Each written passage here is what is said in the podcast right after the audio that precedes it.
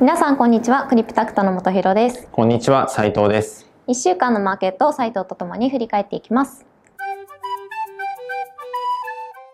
2月に入って第1週目ということなんですけど、はい、今週どうでしたでしょうか？そうね。今週は結構盛りだくさんあって、はい、まあ、その中でちょっと抜粋していこうかなと思ってるんですけど、はい、まあ、マーケット自体は日経平均も4%ぐらい上昇しまして、うん。はい、で S&P も、あのまあ、4%強ぐらいと、うん、まあ、結構上がった、はい、週でしたね。で中見ると、もう今週はバリューアゲイン バリュー株がもう再びみたいな。で、まあ、例えばね鉄道、まあ、特にバリューだったりコロナで負け組、うん、あのコロナ以降負け組だった銘柄が一気に回復しているような。うん、なんかねいつか上がる回復するだろうみたいな言われてたのがちょっと見え始めたみたいな、うん、そうあのまあ年末年末じゃないか、まあ、年末前11月とかなのかな、うん、あのまあそういった動画撮ったと思うんですけど、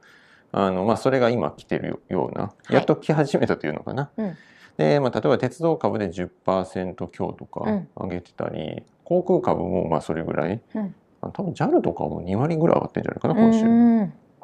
で一方でそのグロース株というのは成長株、はい、コロナ関係なしに、まあ、しっかり成長しているような有料株っていうのはまあ今週あんまり上がってない、うん、なんなら横ばいだったりむしろ例えばその M3 とかだったら4%下げてたりとか、うんうんうん、まあ、そんな相場でしたと。はい。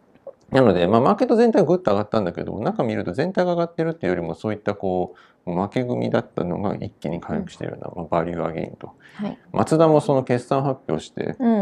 ストップ高、うん、これね結構おおそんなにいくんだっていう、まあ、決算がねもちろん良かったっていうのが、うん、あの要因ではあるんですけどもまあでもどっちかってこれもうそれショートカバー、が入ってるんだなっていうのはもう見てて。空売りしてた人たちが買い物、うん、買い物して一回クローズするってことですね。まあ、あの決算を受けて松田ロングだっていうよりも もうショートしてた人がカバーしてると慌ててで、まあ、あれとか、まあ、あれだけ松田だけ聞いとってもやっぱりそのコロナで、うん、まあ、これまで生産止めてました、うん、で、まあ、やっぱり在庫もねできるだけ圧縮、しようって言ってあのやってた中で、まあ、急にその需要回復、車の需要回復してますとか、ってなってくると今度は在庫が足りないから、今まで握手してたでしょ、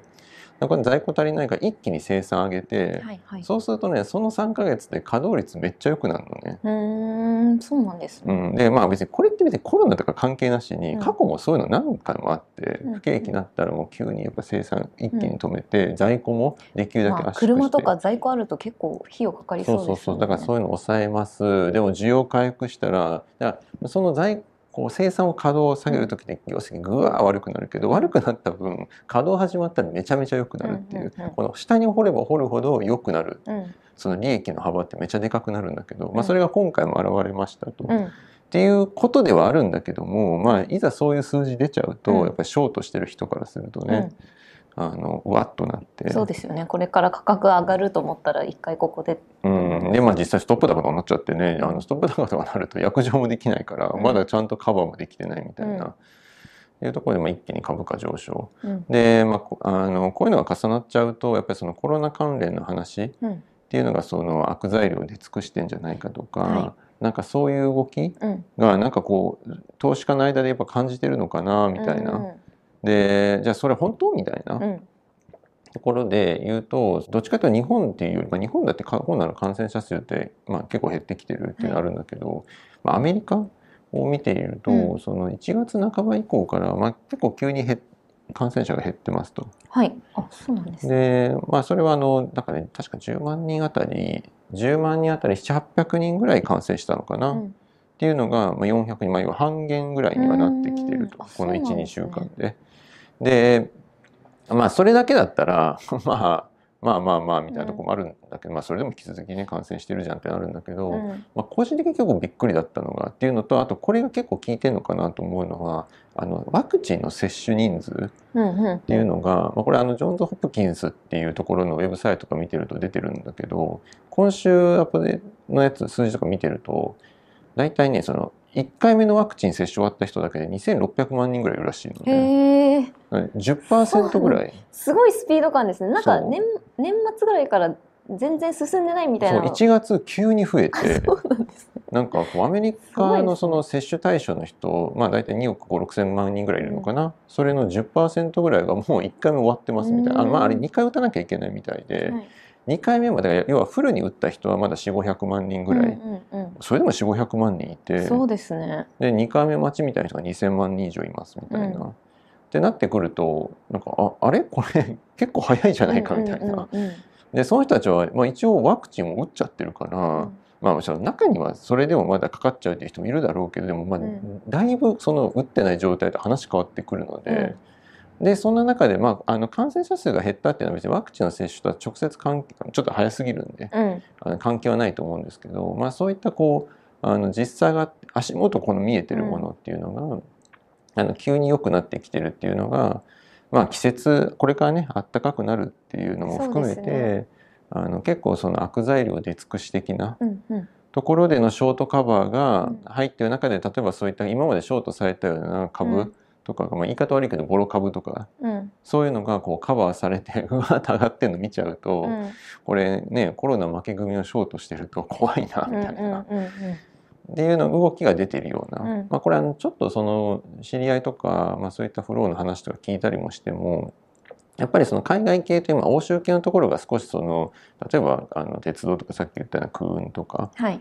そのコロナで負けてたようなところっていうのを少し買買い戻し買ってみようみたいな動きもまあちょっとあるらしいんだけども、まだ本格的にそのしっかり買いロングで入るみたいなうん人まだそんな動きはないみたいで。なるほど。これあの23週間ほど前に海外投資家が日本株買ってますよみたいなことを今週の振り返りで言ったと思うんだけども、はい。あの時にやっぱりその半導体銘柄とか、うん。そのコロナに直接関係ないところをしっかり買ってて、5G とかね。そうそうそうそう、まあ、一方でその、ね、コロナ負け組のところっていうのはまだそんなに触ってないみたいな、っ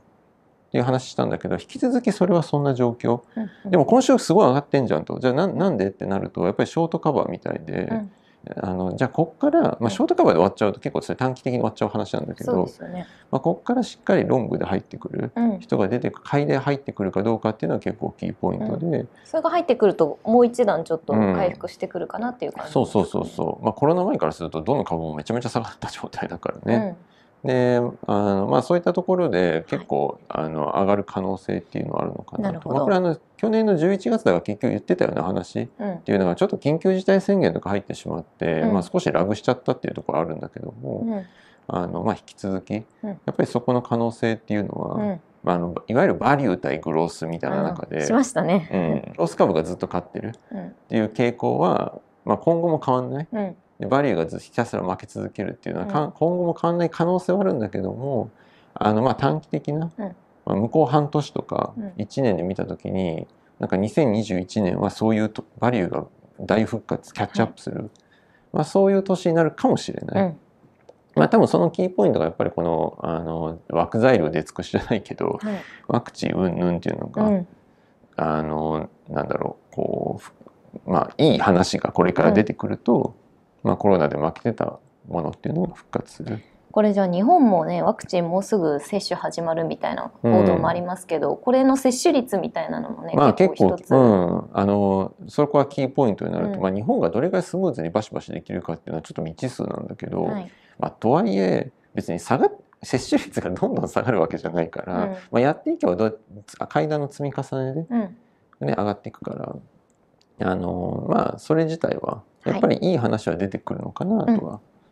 なんであの僕もアイデアブックでそういったコロナ負け組銘柄バスケットみたいなアイデアをこう投稿してて、はい。あれまあ年内本当は年内に来たら年内に終わらそうと思ったんだけど年内では去年うん。終わってたんだけど来なかったからちょっと引っ張って いやこれはもう,、伸ばして。うん、もう少し延期だけど引っ張るとして、うん。あの引っ張ってたんだけど、まあ、やっとあの今週ねプラス10%ぐらいまで上がってきて、はいまあ、しばらくあれはやっぱりあの引っ張ってみようかなとは。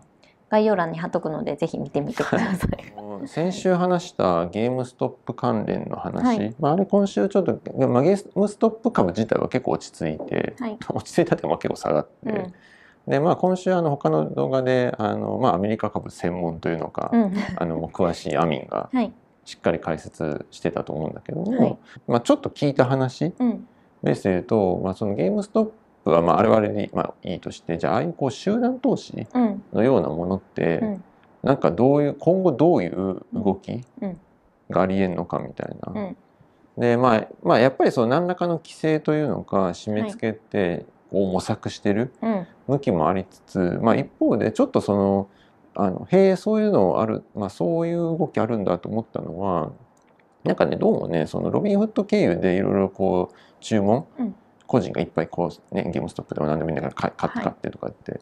じゃあそのねフローの情報っていうかそのそういうまさに注文の情報をそういった機関投資家、うん。具体名で言うと下出るとかロビンフッドとねこういっぱい付き合ってるというのか まさにロビンフッドのオプションを下ろしたりとかしてるようなその下出るとか、はい。まあそういったところがなんか買ってなんかその個人の約定のなんか1,000分の1秒前とかにあのもうフロントランニングしてどんどんどんどんこう。え何？リアルタイムで買って？そうそういやもうそうだリアルタイムまあいやなんていうの？買うのはもう契約で買うんだけど、もうその情報をもらってリアルタイムで情報をもらって。だからモッチーがうんゲームストップ買うぜって言ってオーダー入れるでしょ、うん。ボチッと押して実際約定するそのうんもう本当それって別にすぐ約定してるけど、うん。まあ、時間で言うと本当 0. 点何何秒ぐらいあるじゃん、うん。そのさらに短い期間間隔で情報を取得してそのさらに短い期間で先に買っちゃってプライス上げていくみたいなことをしてたんじゃないかみたいないやしてるって言ってんじゃなくて、うんなるほどねして,、うん、してたんじゃないかっていうのを調査するためになんか操作するかもしれないみたいな。すごいですね、うん。いやいやししてるかどうかわかんない わかんない。わかんないしあのいやそれ単にしてるんじゃないかって言ってるだけなんだけど、でもそれなんでそんな話になるかっていうと、その今のアメリカの民主党政権で、はい特にそのエリザベス・ウォーレンっていう議員がいたりして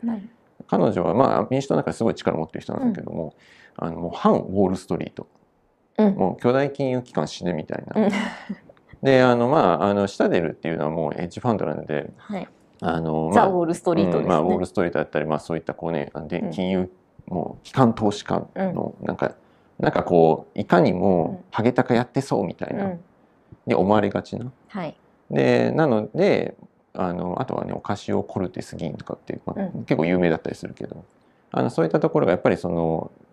若者でお金があまり持ってない人貧困層の味方です、だからウォール・ストリートがなんかそういう銭ゲバみたいにやってんじゃないかみたいなのを常にこう,、うん。うんうんまあ、ポジション等を含めてやってやるような。で今回の件もやっぱりそのロビンフッド経由でなんか機関投資家がなんかやらかしてんじゃないかみたいな。なんでまあその今回の件を事件化するときにいろんな角度の事件化の仕方があって、うんうんうん集団投資ってやっぱりどうなのみたいな、うん今回のようなやり方どうなんだっていうのが一番分かりやすい正当成功法的なはい。あれなんだけど、い、やいやもしかしたら今回はややっぱり個人じゃなくて機関投資家が悪さしてんじゃねえかみたいな。うん。でそれ操作した方がいいんじゃねえかみたいなうんうんうん。動きもあるみたいで。うーん。でなんかそうなるといや別にしてるかどうか分かんないしいや別にそのしてるうん。してたっていう証拠あるわけじゃないんだけどだからそれを調べに、うん。民主党ならではみたいな感じですうん。ね。まあ、おもうエリザベス・ウォーレンならではだうん。ね。でなそうなるとなんかあの別にそのそういったヘッジファンドとかそういうクオンツ系のファンドうん。に限らず、あ実際そういったロビンフッドからそういうあななんだろう別にそういう違反悪いことをするっていう目的じゃなくて、うんそのいろんな情報を買ってるうん機関投資家っていっぱいいるから、そいつらが悪いことしてたんじゃないかみたいな、まあ、悪いことっていうのかな、まあ、なんかそういうこう個人をいたぶるようなことしてたんじゃないかみたな。いなっど。ていうこうゲゲス。うん。であのまあもしかしたら操作をするかも。でもそれが本当にそうなってくるとまあ 別にそれが本当に何か出てくるかどうかは別にして、そういう話が来るだけでちょっとやっぱりネガティブで、うんうんうん。そこだけで終わればいいんだけどもじゃあそこからなんか大手の金融機関とかうがん。なんか巻き込まれるとか、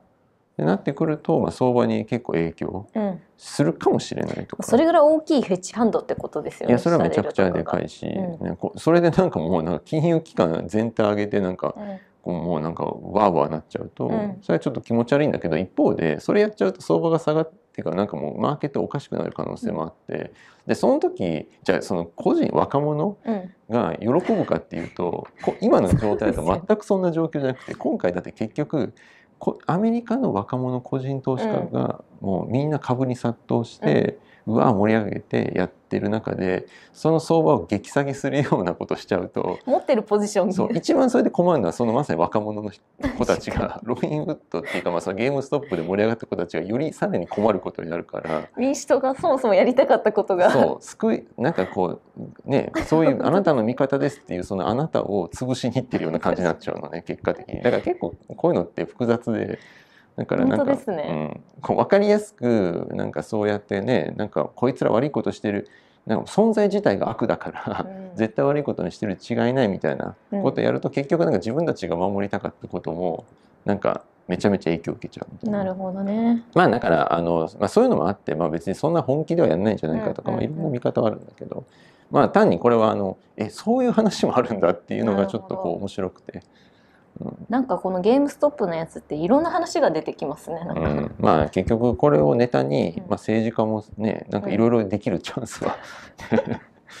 そうですね。うん、ここで存在議員としての存在感を見せつける場でもあるから、うん。まあ、いろんなネタには使われるかもしれないし、まあ投資ね、ごご覧になって皆さんもそうですけど、はい。マーケットで売買、まあ、投資家、うん。個人投資家のみみんな含めてからするとそういうねこう議員のうん。こうなんだろうポジショントークじゃないけど、うん。活躍の場のせいでマーケットが右往左往するのもちょっと嫌だなみたいな。そうですね。あまり本質的じゃないところでうん。ね、一つ一つのニュースのヘッドラインでなんか動いたりしてもちょっと嫌だなっていう、うん。まあ、意味で少しあのそういったのには気をつけてうん。ウォッチしててもいいのかなとは思いました。はいちょっと引き続き何かあればキャッチアップお願いできればと思います。はい、あとはね今今週から決算シーズンにも入ったので、まあ、ちょっと来週以降はもうめっちゃ決算シーズン早いなっていやもうそう。めちゃめちゃ早いね。気がしますが。、はい、でも結構なんだ決算で動くような気はします。うんうんうん。あのね、まあコロナコロナでわーわーわーわー言ってた、うん。その9月決算ぐらいと違って、12月決算とかって、あのいや意外とコロナから回復してるぞとか、うんうんうん。あるいはコロナあんま関係ないぞとか、うん。特にその輸出系はいはいはい。アメリカとか中国の需特に中国かな、ん。需要を捉えてるような企業っていうのうん。は、ここから出て出始めてますもんね。めちゃめちゃ数字いい可能性があって、その上期だし4月4月から9月の間の決算は悪かったとしても、うん。その悪かった分その回復がめちゃめちゃすごい可能性があるんで、あの結構面白い決算がうん見られるかなと。はい。あのあとはねその決算で動くんだけど、まあ、一方でさっき言ったようにそのバリュー株とか、うん。そういうコロナ負け組にバンバンあの注目されちゃうと、うん。あの普通にグロースしてていい決算出しました、ね。でも全く株価は動かない。なんなら下がる可能性もあって、うんもうここまでいい決算出したから、うん。とりあえず売ってうん。なんかボロボロの会社買ってみようとか、っていうのがねなかなかその決算の株価がリンクしてこないというよりも、まあ、そういうのも含めてあの株ってまあ難しい。ねそう難しかったら面白かったり、なるほどね。うん、やっぱりみんなの、ね、今何に注目してるかっていう要素も結構重要、うん。でも注目してるんだけどそこがボロボロの決算出してきたうら、んもうなんかがっかりされるのも早いし、うんだから両方必要だよねファンダメンタルのボトムアップなものとトップダウンのアプローチで、うん一週間皆さんお疲れ様でした。面白いと思っていただいたらいいねチャンネル登録よろしくお願。いします。